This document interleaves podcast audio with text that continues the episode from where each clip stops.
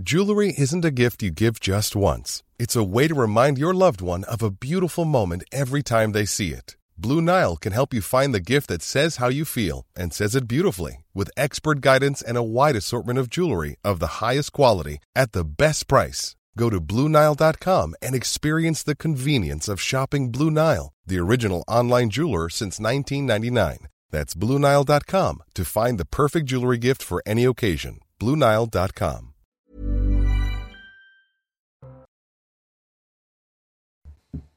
Bonsoir à tous, ça se dispute en direct sur euh, CNews dans quelques instants, juste après l'essentiel de l'actualité. Bonsoir, Michael Dorian.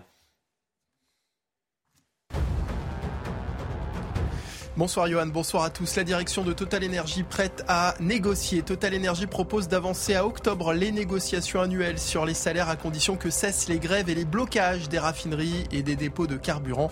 Vendredi, la CGT avait jugé insuffisante la proposition de revalorisation salariale de la direction face à une inflation galopante et un contexte de super profit.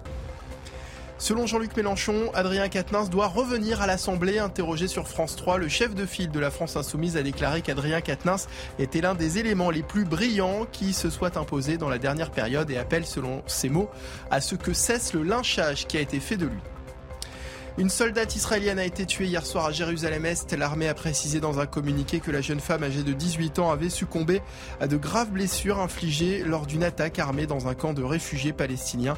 Alors que les recherches se poursuivent ce dimanche pour retrouver le principal suspect, trois Palestiniens soupçonnés d'être impliqués dans l'attaque ont été arrêtés. Et puis en Iran, la télévision d'État a été piratée. Un groupe soutenant la contestation en Iran déclenchée par la mort de Massa Amini a réussi à perturber les programmes d'une chaîne de télévision d'État en diffusant en plein journal une image du guide suprême Ali Khamenei entouré de flammes. En Iran, l'agence de presse Tasnim a confirmé la cyberattaque en indiquant que la chaîne avait été piratée par des agents anti-révolutionnaires. Ça se dispute avec bien sûr Julien Drey. Bonsoir. Face à vous ce soir, Geoffroy Lejeune. Vous êtes euh, directeur de la rédaction de Valeurs euh, Actuelles. On commence avec ce qui préoccupe bien sûr aujourd'hui beaucoup les Français puisque 30% des stations-service connaissent des difficultés d'approvisionnement. Un chiffre en forte augmentation puisqu'hier 21% étaient concernés par cette euh, pénurie. Vous le voyez, les Hauts-de-France et l'Île-de-France sont particulièrement touchés. Dans le Pas-de-Calais, près de 6 stations sur 10 sont à sec. Résultat eh bien, les files d'attente s'allongent considérablement là où il est encore possible de trouver un peu de carburant. Michael Dos Santos. Une file d'attente à perte de vue. Avec la pénurie de carburant, les Français se précipitent dans les stations essence. Des conducteurs qui utilisent toutes les astuces pour dénicher un peu d'or noir. Comment vous avez appris que cette station ici était ouverte? Euh, sur les réseaux sociaux? Moi j'ai une application sur mon téléphone, donc ça m'a permis de voir euh, quand même les stations encore ouvertes, mais bon après ça dit pas la queue. D'autres préfèrent utiliser les bonnes vieilles méthodes, rouler plusieurs kilomètres, quitte à voir, ironie du sort, la jauge d'essence diminuer. On fait que galérer. La dernière fois j'ai trouvé un petit peu d'essence jusqu'à Drancy. J'ai fait tout le, tout le parcours, j'ai rien trouvé. Dans cette station du Val d'Oise, tous sont prêts à attendre plusieurs heures pour obtenir 40 euros de carburant maximum. Tous ou presque. Les gens font en sorte de ne pas respecter le balisage pour gagner euh, une demi-heure. Et donc ça crée un désordre monumental, alors que si les gens étaient un minimum civilisés, ça irait beaucoup mieux. La police, les ambulanciers, euh, les infirmières, euh, normalement on est censé être prioritaire, mais quand il n'y a pas de personne qui nous guide pour dire allez-y avant, comment voulez-vous que je passe devant tous ces gens? Après l'annonce de la reconduction de la grève du personnel des raffineries, une sortie de crise est pour le moment inenvisageable. Seule certitude, les prix des carburants vont continuer d'augmenter. Alors j'ajoute que le groupe Total Énergie propose aujourd'hui d'avancer au mois d'octobre ses négociations annuelles sur les salaires, négociations initialement prévues à partir du 15 novembre. Une condition tout de même n'est pas des moindres que les grèves dans les raffineries et dépôts de carburant euh, s'arrêtent. Est-ce que les conditions de Total vous semblent raisonnables, Geoffroy Lejeune? Bah, alors, je, vais faire attention à pas sombrer, sombrer dans la propagande du gouvernement qui a mis euh, toute la responsabilité sur les grévistes, etc. Euh, mais malgré tout, il y a quand même des arguments qui sont justes, euh, je trouve. C'est notamment le fait que malgré, euh, enfin, avec le contexte qu'on connaît de d'inflation, etc., le groupe Total avait déjà prévu d'anticiper cette négociation qui normalement doit arriver au mois de janvier, comme comme dans la plupart des entreprises, et ils avaient décidé de l'avancer à novembre. Ce qui me semble-t-il était une façon de, de, de, de, faire un geste, de prouver aux salariés à toutes les revendications qu'elles étaient entendues. Euh, et, et aujourd'hui, ils sont accusés d'être, euh, d'une manière assez caricaturale d'ailleurs, un groupe épouvantable qui ne pense qu'à ses profits et qui se fiche des gens. Moi, je trouve que la réalité est vachement plus contrastée, qu'en réalité, euh, il y avait un geste à l'origine, que par ailleurs, la question des, des augmentations n'était pas euh, du tout écartée, au, contraire. Bref, pour toutes ces raisons, je trouve qu'ils sont très injustement attaqués aujourd'hui et qu'il et qu'il faut écouter ce qu'ils ont à dire. Julien Drey, c'est gentil. Non, avec Total, pas avec, le gouvernement. C'est pour ça que j'ai fait attention justement. Euh, moi, je veux pas attaquer Total parce que je pense que dans l'histoire, ils, portent le, le, un chapeau bah, qui est, portent, qui est trop important. Peut-être, mais ils ont fait des profits considérables. Euh, ils n'ont pas fait les gestes nécessaires. Rappelez-vous, à chaque fois, il faut leur tirer l'oreille pour qu'ils contribuent à l'effort euh, de solidarité. Ils ont toujours des bons arguments pour expliquer qu'en fait, ils gagnent pas d'argent, mais quand on regarde, au final, ils gagnent beaucoup, beaucoup, beaucoup d'argent. Euh, et euh, là, quand ils ont eu les signes d'alerte, ils auraient dû se précipiter pour discuter avec les salariés. Mais ils l'ont fait. Ils ont avancé négociation. Non, non, ils ont, ils ont méprisé en disant, ils ont fait toujours la même chose. D'abord, vous arrêtez votre mouvement, et après on verra. Non, euh, s'il y a, il y a de la contestation, elle est, elle est normale. D'autant qu'ils ont, ils ont euh, bénéficié de, de, de je dirais, d'un statut très particulier ces, ces, ces, dernières années. Mais derrière, il y a aussi une responsabilité du gouvernement. Et ce qui est très agaçant, si vous me permettez, c'est le mensonge qui devient une ligne de conduite. Euh, je, vous rappelez-vous, il y a 48 heures, la ministre nous expliquait qu'il n'y avait même pas un quart des stations-service qui étaient touchées, qu'il fallait pas paniquer, que tout allait bien, etc. Euh, euh, on nous expliquait que la situation était sous contrôle. Il euh, n'y a rien qui est sous contrôle. On est même dans une situation dramatique puisque aujourd'hui, par exemple, sur Paris, SOS Médecins n'a pas pu travailler comme il le voulait, parce qu'un certain nombre de médecins n'avaient pas d'essence, alors que d'habitude, ils ont des, stations qui leur sont réservées, parce que ces stations n'avaient plus rien du tout. Donc normalement, un gouvernement qui est un peu à la tâche, si vous me permettez, eh ben, il doit convoquer la direction du groupe Total, il doit convoquer les syndicats, vous leur dire voilà la salle, vous sortez pas s'il n'y a pas un accord, parce qu'on laisse pas la situation se dégrader comme cela. Alors je précise qu'Elisabeth Borne promet une amélioration de la situation tout au long de la semaine grâce au stock stratégiques de l'État qui vont donc être euh, débloqués euh, davantage. Elle promet même que dès demain, il y aura une amélioration notable de la euh, situation. Pour revenir aux conditions de Total, qui dit OK, on parle des salaires rapidement, mais avant cela, il faut que la grève s'arrête. Est-ce que vous pensez que c'est réaliste ou c'est une provocation? Mais le problème, c'est que quand vous êtes dans un conflit comme ça, si vous commencez à dire arrêtez votre mouvement et après on discute, les salariés disent oui, on, connaît la, chanson, on va arrêter le mouvement et vous allez nous balader. Et la, direction de Total, elle sait très bien que dans ce moment-là, on ouvre sans condition euh, les négociations pour trouver une solution. Après que on, prenne le temps nécessaire, il y a, vous savez, il y a des fois des, négociations qui durent des nuits blanches entières, mais on arrive à trouver des solutions. Et Total, c'est pas un groupe qui est pauvre. C'est pas vrai qu'il n'a pas les réserves pour pouvoir euh, trouver des solutions à cette situation. Ouais, mais attends, euh, bon, déjà, il faut quand même vraiment, faut, faut dire, normalement, la négociation a lieu en janvier. Ils ont décidé, avant cette histoire de, de blocage, de l'avancer à novembre, justement parce que les conditions étaient particulières, parce que l'année était compliquée, l'inflation touche tout le monde, etc.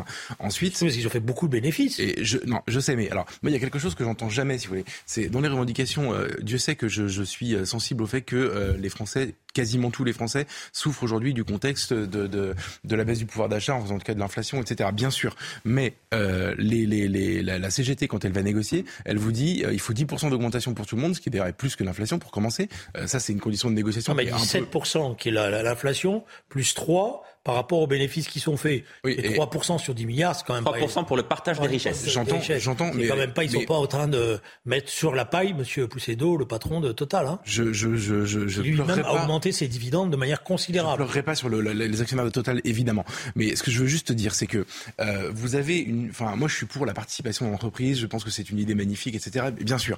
Mais vous entendez jamais les mêmes gens vous dire cette année le, le groupe a des difficultés, il a gagné moins d'argent, donc on va, cette année on va réduire notre salaire. Vous comprenez bien que c'est toujours dans le même sens et c'est toujours un peu excessif. comme, écoutez-moi, euh, c'est toujours le même, le même discours cette histoire. Euh, quand euh, les salariés n'augmentent pas leur, euh, ne descendent pas dans la, dans la rue, ben, personne ne s'occupe d'eux. C'est ça le problème qui est posé. Donc si vous êtes pour la participation, vous devez être pour euh, une forme qui permet justement des signaux d'alerte. On l'a fait dans un certain nombre d'entreprises. C'est-à-dire qu'il y a des signaux d'alerte qui permettent des négociations, euh, je dirais, euh, euh, avant. C'est pas ce qui s'est passé ici. Et Total, c'est une entreprise qui est très difficile. Geoffroy Lejeune, si je comprends bien, la grève de la CGT ne va pas s'arrêter demain. Euh, je, bah, je, je, écoutez, non, j'en sais rien du tout, j'en ai aucune idée. Le, le, on voit bien que de toute façon, c'est devenu un problème politique et que maintenant, la, la manière dont ça touche tout le monde euh, fait qu'il y aura forcément des, des, des, évolutions qui vont devoir arriver très vite, sinon ça va, va devenir super compliqué. Maintenant, moi, je suis d'accord avec euh, Julien. Le vrai sujet, en fait, en soi, total, je trouve que c'est pas du tout la partie la plus intéressante. C'est une négociation classique euh, entre des salariés, des syndicats et une entreprise. Et puis, bon, on peut s'opposer sur les principes, mais au fond, on va être d'accord pour dire à la fin que quand il y a une, quand il y a une richesse créée, il faut la partager euh, avec les salariés parce qu'ils en sont à l'origine. Ça, moi, je suis d'accord avec ça. Maintenant, euh, le gouvernement, je trouve que, en fait, c'est, on voit, enfin, ils sont en train de payer euh, pour quelque chose qui d'ailleurs n'a à peu, près rien à voir. Euh, toute le, le, leur communication infantilisante de ces derniers mois avec le, Covid et puis maintenant l'énergie, euh, c'est-à-dire, euh, en gros, quand vous, quand vous passez votre temps à infantiliser les gens, à leur dire ce qu'ils ont le droit de faire, pas le droit de faire, à leur dire la température qu'ils doivent faire chez eux, avec qui ils ont le droit d'être à table à Noël ou pas, ça c'était pendant le Covid. Au moment où vous dites il n'y a pas de pénurie, les gens comprennent évidemment il y a une pénurie, ils se ruent sur les stations-service. Et je mais c'est normal, bien le gouvernement n'a pas dit la vérité. Et je suis d'accord. C'est quand même un problème. Et c'est un gouvernement qui, je sais pas si vous avez remarqué, ça devient d'ailleurs agaçant. Il est en guerre tout le temps. Oui. Voilà, le mot guerre maintenant est devenu le leitmotiv de ce gouvernement. Ils sont en guerre quoi. Euh, sur l'énergie, ils sont en guerre. Euh, voilà. Et donc ils, ils, pensent que simplement le fait d'infantiliser les gens, je suis d'accord avec vous, leur disant on est en guerre, va les amener à accepter des situations ouais. qui sont insupportables. Et ce qui est insupportable dans l'affaire de Total, c'est les gains, c'est les bénéfices, et tout le monde les a constatés. C'est ça qui, je veux dire, Total serait au, en, en dépôt de bilan ou au bord du dépôt de bilan, on dirait bon, on comprend peut-être, mais là c'est pas le cas du tout. Alors face à cette situation qui euh, se détériore, on a vu les chiffres effectivement aujourd'hui, Bruno Retailleau, sénateur et candidat à la présidence des Républicains, demande à l'État de prendre ses responsabilités et de réquisitionner une partie des grévistes. Écoutez il y a un certain nombre de syndicats qui détiennent un certain nombre de leviers qui leur permettent de prendre les Français, l'économie française en otage. Ça ne peut pas durer. Je demande au gouvernement une réquisition euh, pour que euh, on puisse libérer euh, la force de production de nos raffineries. Le droit de grève doit s'accorder avec d'autres libertés et on ne peut pas bloquer toute la France, l'économie française, dans une négociation où d'autres syndicats disent attendez, c'est une grève préventive, c'est-à-dire que on fait grève avant d'avoir mal. C'est ça la question. Il faut sortir de cette culture de la grève, de la gréviculture. Julien Drey, réquisitionner les, les grévistes, c'est quelque chose qui vous semble envisageable ou pas? Je pense que c'est d'abord difficile à faire, parce qu'en général, il y a dans les centrales, c'est des métiers qui sont hautement euh, techniques et donc il faut trouver les gens qui sont capables euh, de le faire. C'est pas sûr qu'on y arrive.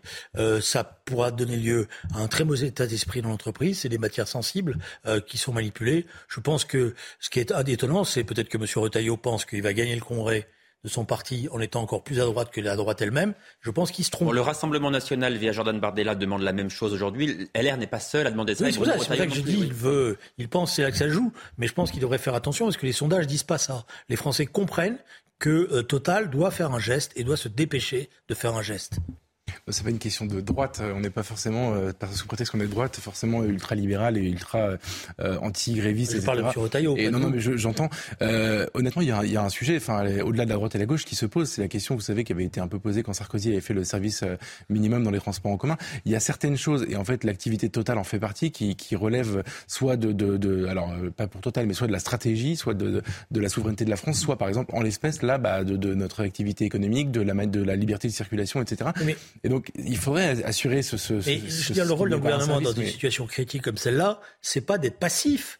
C'est de convoquer la direction de Total, de convoquer les syndicats. Ça a été fait dans, dans, bien d'autres conflits. Et de dire, voilà, vous devez vous mettre d'accord dans les heures qui viennent. Et oui. si vous ne mettez pas d'accord, nous, on va être amenés à prendre un certain nombre de mesures de rétorsion. Et ben euh, vous, vous voilà, dites comme Bretagne, lesquelles, par exemple? Quelles mesures pourrait prendre le on gouvernement On peut faire une taxe sur les surprofits de Total puisque la discussion budgétaire Mais le, le, le, gouvernement répond pas besoin de taxer puisqu'ils font déjà une ristourne et quelque part et ça revient à la redistribuer l'argent. C'est pareil, on n'en parle pas de la ristourne, mais c'est quand même un. La ristourne, c'est l'aumône que fait Total pour masquer la réalité. Pour masquer la réalité. La réalité, c'est qu'ils sont euh, à plus de 12 milliards maintenant, parce que c'est ça la, les choses. Elles ont progressé encore ces derniers mois. Ils sont à plus de 12 milliards de bénéfices. Excusez-moi, si dans ces 12 milliards, il n'y a pas quelques millions qui sont redonnés aux salariés et quelques autres millions qui sont donnés à la collectivité, il y aura le mot solidarité ne veut plus rien dire.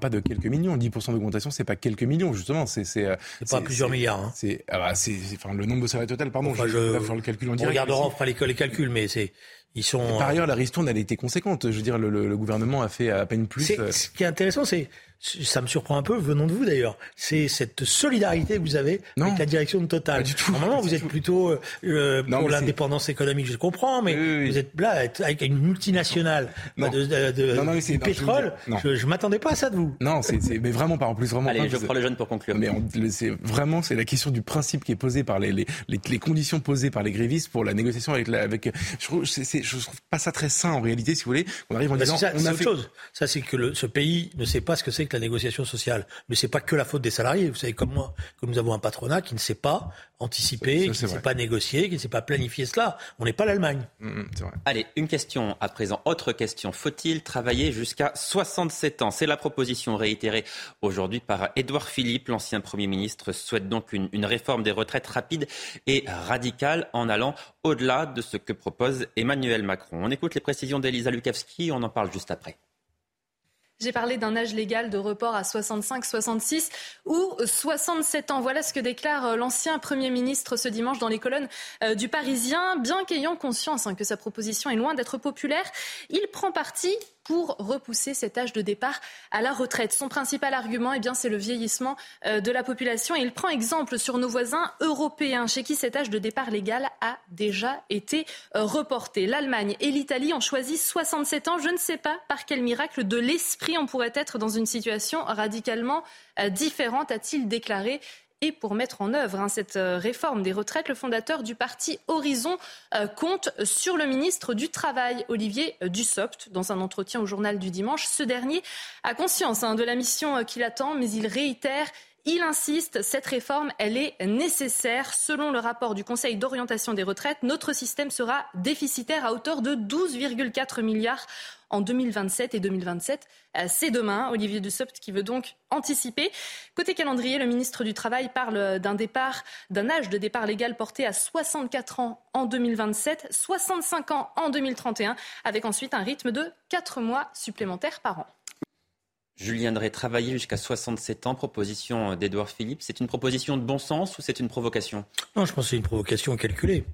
Je pense qu'Edouard Philippe euh, a commencé sa longue marche qui doit l'amener de son point de vue à être candidat à l'élection présidentielle et qu'il est en train de multiplier les crocs en jambes à l'égard d'Emmanuel Macron. Parce que franchement, mettre sur la table le chiffre de 67 ans que personne n'avait évoqué jusqu'à maintenant, au moment où commencent les négociations sociales, si ça s'appelle pas une provocation, je sais pas ce que c'est. Moi, je, je, je, suis assez d'accord avec ce que vient de dire Julien. Ce qui, moi, ce qui me frappe, c'est euh, l'outrecuidance du propos, alors qu'on l'a vu à l'œuvre lui-même en, en, en, grand ordonnateur de la précédente réforme des retraites, qui n'a pas été adoptée, quand même, faut le rappeler. Alors, certes, c'était à cause du confinement et elle a été euh, repoussée s'inédier, mais la, la, manière dont ça s'est passé, faut rappeler comment ça s'est passé quand Edouard Philippe était Premier ministre. Ils ont nommé euh, un haut commissaire à la, à, la, à la, réforme des retraites, qui était Jean-Paul Delevoye, qui a travaillé en silence avec les syndicats, mais c'était pas public. Pendant deux ans. Pendant deux ans. qui ensuite a été, je crois, nommé ministre secrétaire d'État chargé de la, de la réforme spécifiquement. Et à ce moment-là, c'était tellement mal préparé, alors qu'il y avait eu deux ans de boulot, que euh, ils ont reçu les syndicats à Matignon pendant plusieurs mois, toutes les semaines. Il y avait un rendez-vous à heure fixe. Euh, ils venaient parler, etc. Edouard Philippe lui-même ne parlait absolument pas de, de repousser l'âge de départ à la retraite à l'époque. C'était pas du tout le, le projet. C'était, vous savez, la réforme. Pivot. Il y avait un âge pivot. L'âge pivot, la... réforme paramétrique par rapport à la réforme systémique, etc. Et il faisait des conférences de presse tous les mercredis, justement en évitant d'utiliser tous ces mots-là, parce qu'il savait très bien que s'il les avait prononcés, ça aurait euh, empêché que la réforme se fasse. Tout ça pour aboutir à l'annonce d'un 49-3 qui n'a même pas été adopté parce que le confinement l'en a empêché. Donc le jour où il a été aux affaires, ça n'a rien donné. Donc dire aujourd'hui, si j'étais président, euh, ce serait 67 ans à la schlag, vous allez voir comment ça va, ça va se passer. Je trouve ça vraiment très prétentieux en C'est ça qui me choque avant tout. Donc il fait quoi en fait là, Edouard Philippe? Il est en train de dire à son électorat, euh, moi je suis plus réformateur qu'Emmanuel Macron. Si j'étais à l'Élysée, cette réforme, vous allez voir, je, je la ferai, alors qu'Emmanuel Macron donne l'impression d'avancer, de reculer, d'avancer. Bref, c'est une manière de dire, moi, avec moi, il y aura des vraies réformes. Oui, c'est une manière de. D'abord, il, il cherche pas n'importe quel ministre, il cherche Olivier Dussopt, qui est considéré comme étant un ancien socialiste, donc plus social, etc. Vrai, hein. euh, donc il essaye euh, là aussi de dire, voyez, euh, moi finalement, je suis vraiment resté ce que j'étais, etc.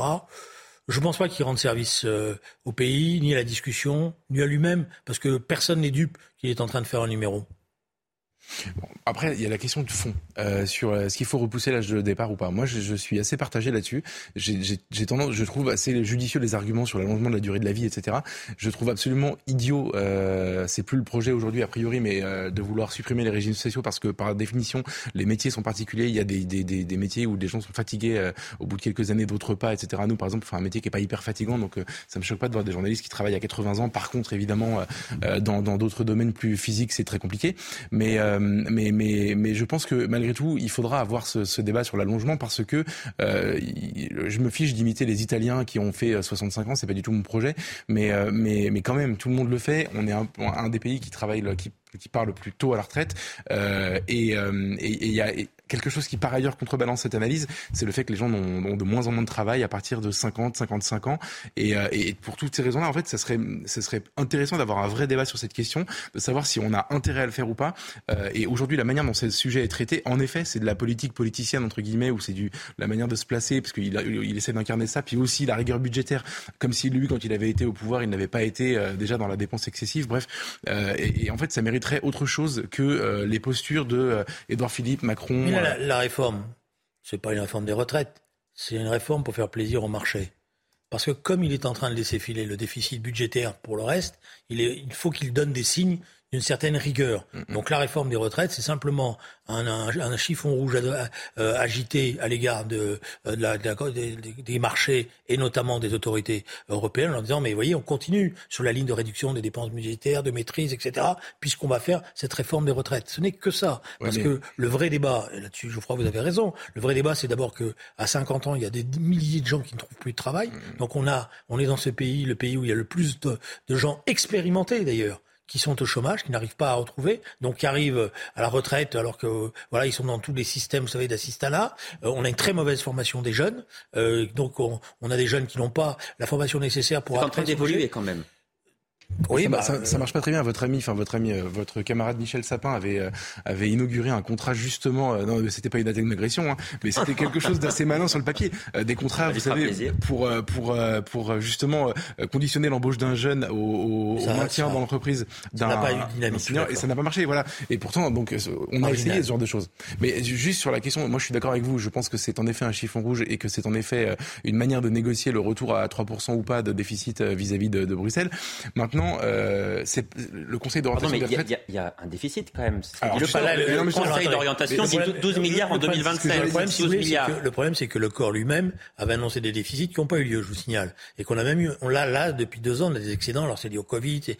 Mais vous voyez, donc les prévisions, elles sont toujours discutables. C'est ce que j'allais dire. Et en général, quand vous voulez faire une réforme, vous commencez par euh, qui veut noyer son chien commence par l'accuser d'avoir la rage. Donc on commence par sortir des chiffres catastrophiques en faisant le sens D'ailleurs, il y a une discussion là-dessus. Euh, alors, ça veut pas dire que tout est parfait, mais vous avez des tas de choses qui doivent être envisagées avant simplement de se précipiter sur l'âge de la retraite. La formation, les carrières longues, euh, la capacité d'aller vers le plein emploi, parce que si on arrivait à avoir un plein emploi, on n'aurait pas ce problème-là aujourd'hui. Or, il y a des capacités, mais elles sont pas utilisées. vous savez, je suis d'accord. Ça serait intéressant qu'il y ait un vrai débat et qu'on mette toutes les propositions sur la table. Mais en fait, on peut pas l'avoir en réalité. Même le corps, c'est censé quand même être une institution qui échappe un peu à la, politique.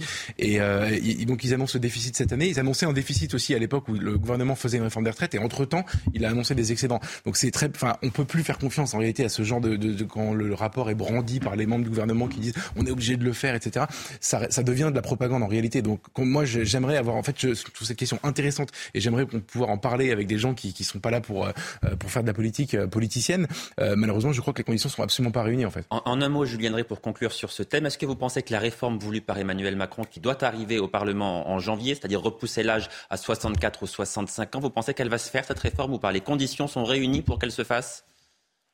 Je pense qu'il a, il s'est avancé beaucoup et que s'il recule totalement, ça, ça sera vécu comme une défaite et ça sera un signal. Donc il va essayer de, de faire une tambouille qui lui permettra de dire j'ai fait une réforme, mais en même temps vous avez vu, j'ai discuté. Voilà. Euh, le problème c'est que par ailleurs Emmanuel Macron il a un très mauvais rapport avec le syndicat qui pourrait le plus l'aider dans cette affaire, c'est la CFDT. Et il n'arrive pas à discuter avec la CFDT qui sur ce dossier-là euh, quand même avance des propositions. Mais comme il est incapable de nouer ce dialogue social et c'est pas nouveau, ça fait des, des mois et des mois que je ne sais pas comment il va faire.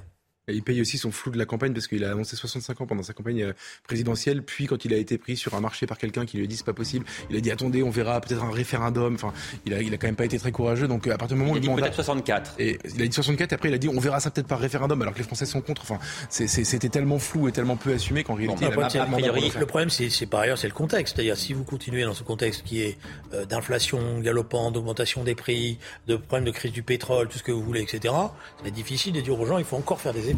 A priori, la réforme arrive à l'Assemblée nationale, au Parlement, en tout cas à partir du mois de, janvier. Restez avec nous, on se retrouve dans quelques instants pour la deuxième partie de cette dispute.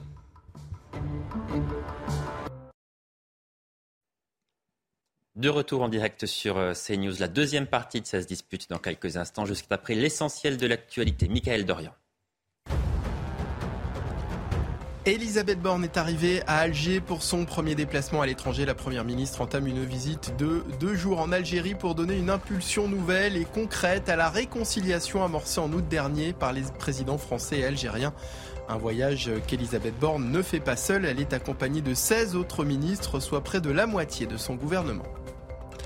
François Bayrou prêt à être candidat en 2027. Le patron du Modem était interrogé sur Radio J ce dimanche. Selon lui, la France va mal alors qu'elle pourrait aller très bien. Il assure qu'il avait toujours été euh, prêt, rappelant avoir déjà été candidat trois fois en 2002, 2007 et 2012. Et puis des plongeurs russes examinent le pont de Crimée ce dimanche, endommagé hier par une puissante explosion. Annonce faite par le vice-premier ministre russe qui a précisé que les premiers résultats de cet examen sous-marin devraient être connus aujourd'hui, alors que le trafic automobile et ferroviaire a repris quelques heures après la déflagration qui a jeté à la mer l'une des voies de ce pont inauguré par Vladimir Poutine en 2018.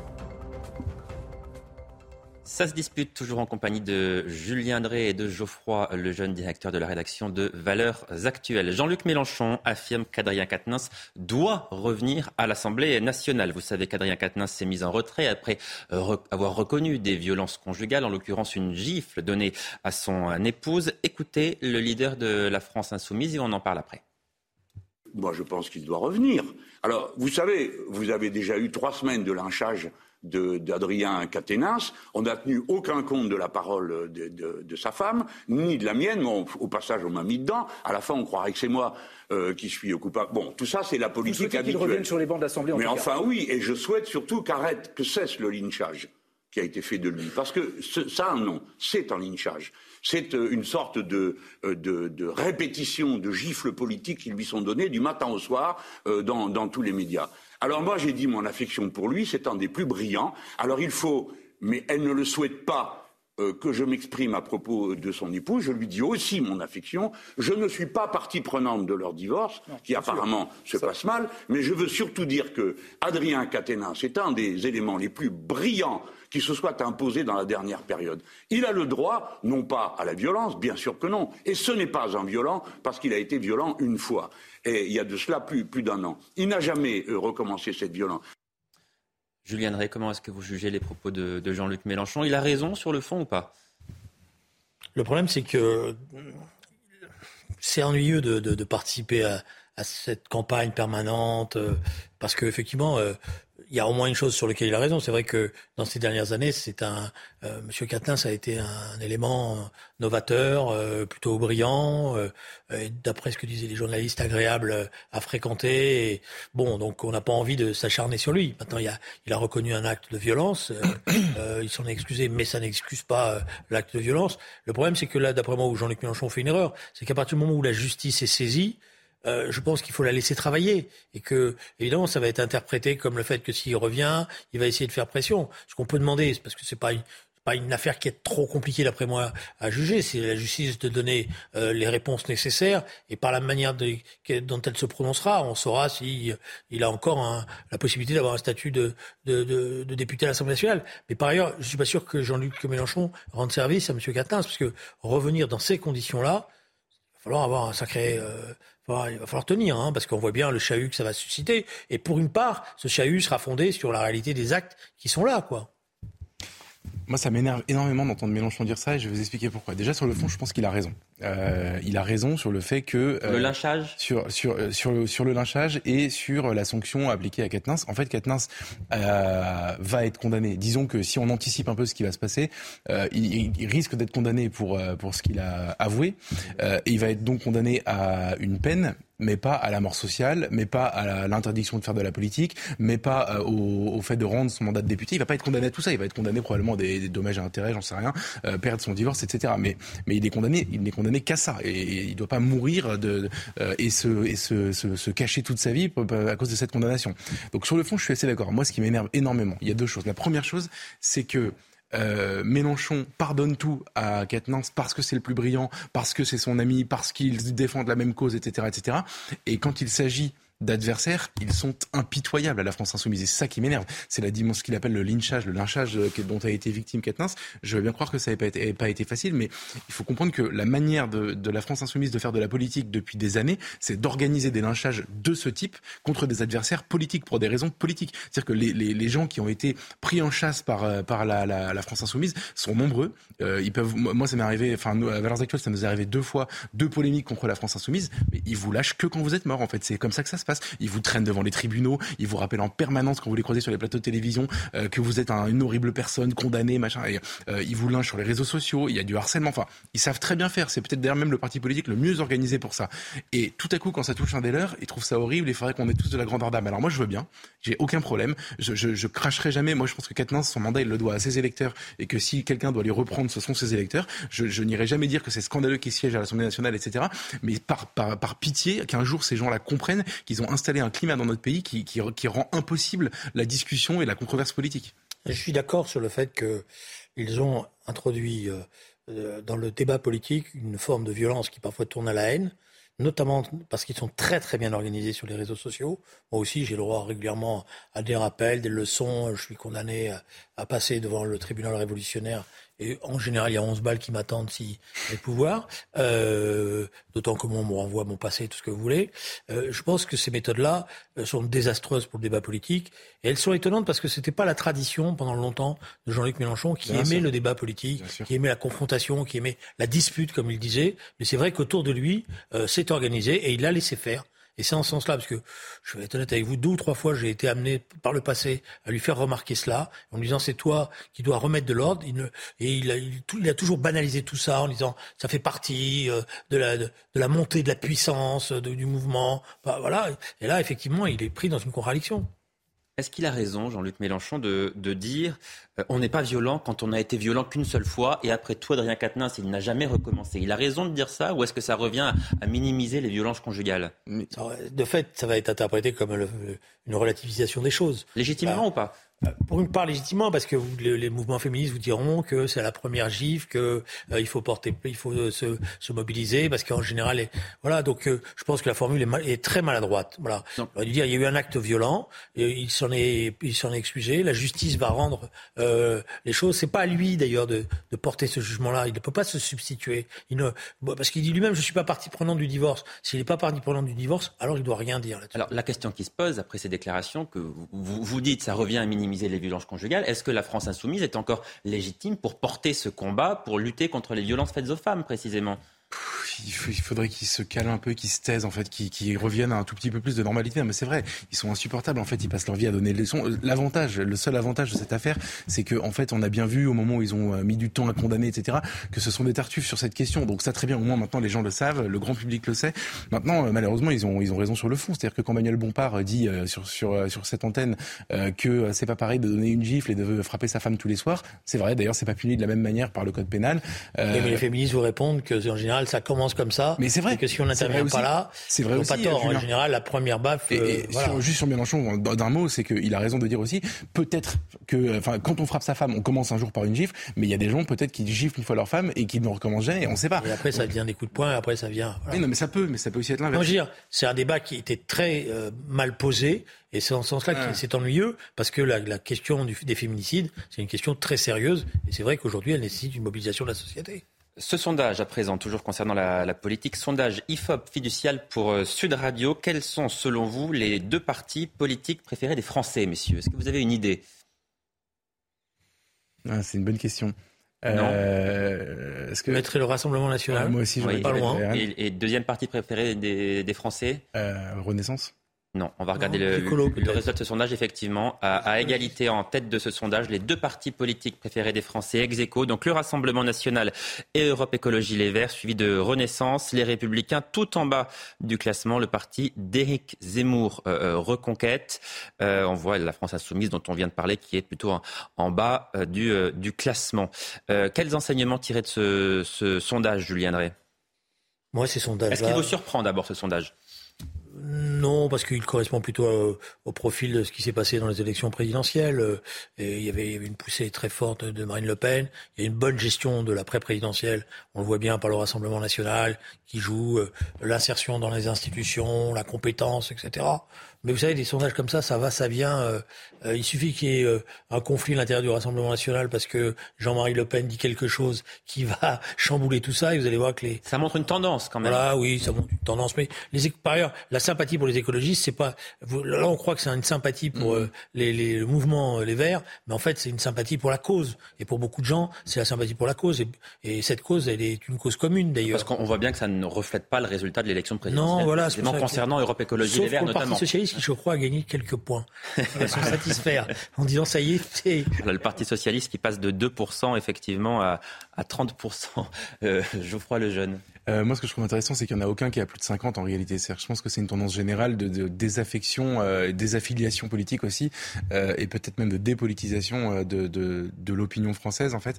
Et que je trouve, je pense que ce n'est pas forcément une bonne nouvelle, mais voilà, il n'y a aucun parti qui a plus de 50%, c'est qu'il n'y en a aucun qui fait euh, la majorité.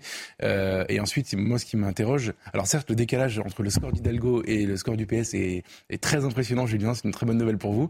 pas forcément pour moi, moi, j'en suis plus, j'ai parti. Ah oui, c'est vrai. Donc c'est une bonne nouvelle pour le premier secrétaire qui va gagner son congrès peut-être. vous voyez, regardez, euh, c'est formidable. On peut se poser la question de savoir s'il n'a pas commandé le sondage. Mais ce qui est marrant aussi, c'est, euh, on parle des partis, pas des personnalités, mais c'est que le parti d'Emmanuel Macron est assez peu populaire en réalité. C'est quand même ça aussi qui est sidérant. Il fait 60% euh, des voix aux de la présidentielle et par contre, il est, il est minoritaire. Enfin, il n'est pas, il est pas majoritairement apprécié. je pense que si on interrogeait les Français sur le nom du parti présidentiel, c'est vrai qu'il y aurait très peu de gens qui seraient capables de répondre. Mais je viendrai, je m'adresse aux militants socialistes que vous êtes néanmoins restés. Ah est-ce, que de voir le Rassemblement national à ce niveau-là, ça vous inquiète Et est-ce que vous vous dites que cette percée, cette progression du Rassemblement national, qui est évidente au fil des ans, est quelque chose qui est inexorable? Elle, Si vous voulez, mon sentiment, c'est que si on continue comme ça, ça sera inexorable si dans les des 3-4 ans, il n'y a pas euh, la formation d'une nouvelle grande force politique réformiste, laïque, républicaine, euh, qui répond aux questions qui sont posées euh, en termes de sécurité, etc., alors ça sera inexorable. Donc ce que vous dites, c'est que Marine Le Pen peut, dans ces conditions, gagner en 2027. C'est une, je vais même faire une confidence, c'est quelque chose que j'avais jamais imaginé jusqu'à il y a,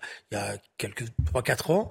Euh, je, je, disais toujours, il y a un réflexe, il y a un plafond de verre, etc. Mais le tournant qu'elle a fait a montré qu'elle a pu réussir, elle a réussi à, à se présenter d'une toute autre manière. Et ce qui s'est passé dans d'autres pays peut se passer en France. Le problème qui est posé, c'est que vous avez remarqué que tous les partis politiques aujourd'hui font des congrès où la question qui est posée, c'est qui va être chef ou qui va garder. Mais aucun se pose la vraie question, c'est comment offrir une alternative à la montée du Front National sans être amené tout le temps à faire des procès ou à crier à bas fascisme. Euh, sur la progression inexorable de Marine Le Pen, moi je, suis assez d'accord avec ce que vient de dire Julien, mais je le vois dans l'autre sens exactement, c'est-à-dire en fait, euh, moi je pense qu'elle devrait être beaucoup plus haut dans, le contexte que l'on vit, c'est-à-dire que euh, non mais vous dites il y a peut-être plus de plafond de verre. Moi je trouve que faire 40% ou 42% des, des voix au second tour de la présidentielle en 2022 avec un président sortant qui était ultra contesté, en tout cas vraiment détesté dans une partie de l'opinion assez importante, c'était un résultat. Alors certes c'était un résultat historique pour elle, mais en réalité pareil 89 députés Tout le monde dit c'est historique pour le, le Front National. Oui, mais c'est à 200 voix, de, enfin c'est à 200 euh, sièges de la majorité. Moi, je trouve qu'elle. Je ne pas faire l'avocat de, de, Marine Le Pen, mais d'abord, elle a eu une compétition qui était qui a été rude avec euh, euh, Éric Zemmour. Je vous rappelle quand même qu'une partie de ses cadres les plus importants, y compris familiaux, sont partis. Donc ça n'a pas été une partie, une partie de plaisir pour elle que cette présidentielle. Alors je ne vais pas la défendre parce que je ne suis pas son avocat, mais honnêtement, par rapport à ce que j'ai connu et la manière dont le Front National était traité et dont je dis, je dis avec honnêteté moi-même, je l'ai traité pendant tant de temps, même si j'ai dit il y a déjà 2-3 ans que je ne faisais pas un trait d'égalité entre Marine Le Pen et son père et que c'était pas la même chose, etc. Moi, je trouve qu'elle a quand même, euh, aujourd'hui, elle se retrouve en situation, voilà. et je pense même qu'elle-même a été surprise. Parce que les bruits qu'il y avait, c'est qu'en fait, c'était sa dernière présidentielle et qu'elle s'apprêtait à passer la main. Et on sent que c'est pas exactement ça, le cas. ça n'est plus le cas. Un dernier mot rapidement sur ce sondage. Vous avez évoqué Eric Zemmour. On voit qu'il est à la tête du parti le plus impopulaire euh, de France, alors qu'il y a quelques mois encore, il se rêvait au second tour de l'élection présidentielle. D'abord, est-ce qu'on peut se relever d'une telle impopularité Et est-ce que vous pensez qu'il a encore un avenir, euh, un rôle de premier plan à jouer euh, en politique en France? En politique, c'est une des. Un on dit qu'on n'est jamais mort. On dit un des vices ou des vertus, on n'est jamais totalement mort. voilà, parce qu'il y a quand même des moments où. Bon, mais l'erreur, d'après moi, qu'il commet, c'est qu'il donne le sentiment de n'avoir tiré aucune leçon de ce qui s'est passé. Et ce retour rapide, précipité, où il va dans toutes les chaînes de télévision, etc., et où il essaye en permanence de dire si on m'avait écouté, on n'en serait pas là. Ne... C'est ça qui crée aussi ça. Euh, normalement, dans ces cas-là, les bons conseillers en communication auraient dû lui dire euh, prends du temps, euh, prendre de la distance, euh, réfléchir à ce qui s'est passé, donne le sentiment que tu as tiré des leçons pour revenir euh, au premier plan. Mais lui, visiblement, il a le démon de la bataille médiatique et c'est ça qui peut le perdre. Il a toujours été impopulaire, Zemmour. Hein. C'est pas du tout nouveau, y compris quand il était euh, plutôt bien placé dans les sondages. C'est quelqu'un dont l'image était catastrophique, notamment chez les femmes, euh, enfin qui était très clivant. C'est la première chose. Donc moi, que son parti soit impopulaire, en tout cas qu'il n'ait que 20% de popularité, ça m'étonne pas plus que ça. Et ensuite, vous, tout à l'heure, Julien, vous disiez que euh, qu'il fallait pas tirer des leçons politiques forcément des sondages de popularité. C'est vrai qu'il y a souvent un peu un, delta à mettre. C'est un parti qui est peut-être très impopulaire, mais c'est un parti qui est peut-être le plus nombreux en termes d'adhérents parmi tous ceux qui sont ici, puisque à l'heure où on parle, il revendique 130 000 oui, mais il, est difficile d'avoir les chiffres précis et confirmés. C'est des hein. adhérents à clic, comme l'avait fait euh, euh, le parti présidentiel. Ah non, non, non, non, non, non, justement, justement, c'était pas, c'est pas en marche, c'est euh, des adhérents à 10 euros, je crois, mais donc il revendique, je connais pas les chiffres, hein, mais il revendique 130 000, là où les Républicains revendiquent 65 000, quoi. Je voudrais qu'on parle à présent de ce qui se passe en, Iran, où vous le savez peut-être, vous avez peut-être vu ces, images qui circulent beaucoup sur les réseaux sociaux, notamment la télévision d'État a été euh, piratée en plein JT euh, du soir. Des hackers ont fait apparaître à l'écran la tête de l'ayatollah Ramenei, représenté, vous le voyez, au cœur d'une cible. Le mouvement de protestation qui a fait près de 100 morts en Iran entre dans sa quatrième semaine. Et partout dans le monde, eh bien, des, des manifestants en soutien aux femmes iraniennes ont lieu. Manifestations donc en soutien aux femmes iraniennes. C'était le cas cet après-midi. Vous allez le voir également sur euh, ces images. Place du Trocadéro à Paris, devant la, Tour Eiffel. En, Iran aussi, Julien Ray, les, manifestations sont en train de prendre de l'ampleur, de se multiplier il se passe quelque chose manifestement en, Iran en, ce moment. On est peut-être en train d'assister à un tournant, c'est ce que vous dites? Des deux mouvements précédents, celui-là est beaucoup plus fort. Euh, il a dans un premier temps été euh, pas limité, mais c'était d'abord et avant tout la jeunesse, notamment la jeunesse scolarisée, euh, qui était en pointe. Et puis ce mouvement maintenant il est très profond parce que toutes les villes iraniennes sont touchées. Il y a des territoires entiers où les passes n'arrivent plus à intervenir.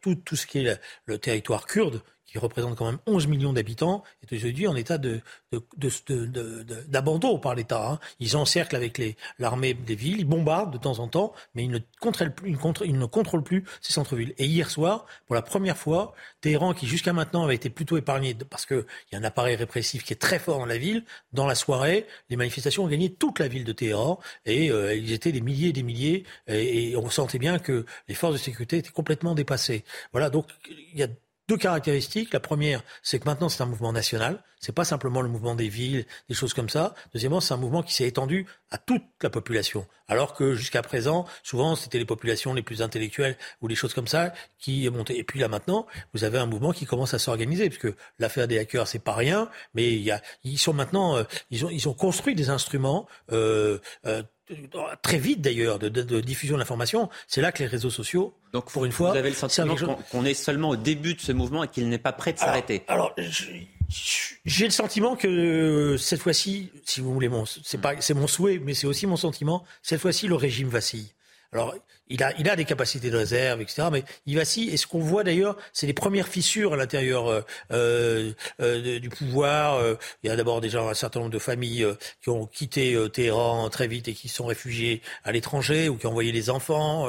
on voit toute une série de passes d'Aram qui commencent maintenant à refuser de sortir. voilà, il y a eu des scènes terribles. Vous savez, il y a, une scène qu'on revoit sur Internet où un passe d'Aram contrôle quelqu'un, il lui tire dans la tête une balle à, bout portant, et tout d'un coup, euh, tous les gens qui sont derrière dans les voitures et toutes sortent, et il est quasiment lynché par la population. Donc il se passe quelque chose euh, de très fort, et le regret que j'ai, c'est quand même que les grandes capitales internationales, les grandes diplomaties, sont quand même très timorés par rapport à ce qui est en train de se passer. Geoffroy Lejeune, comment est-ce que vous regardez ce qui se passe en, Iran?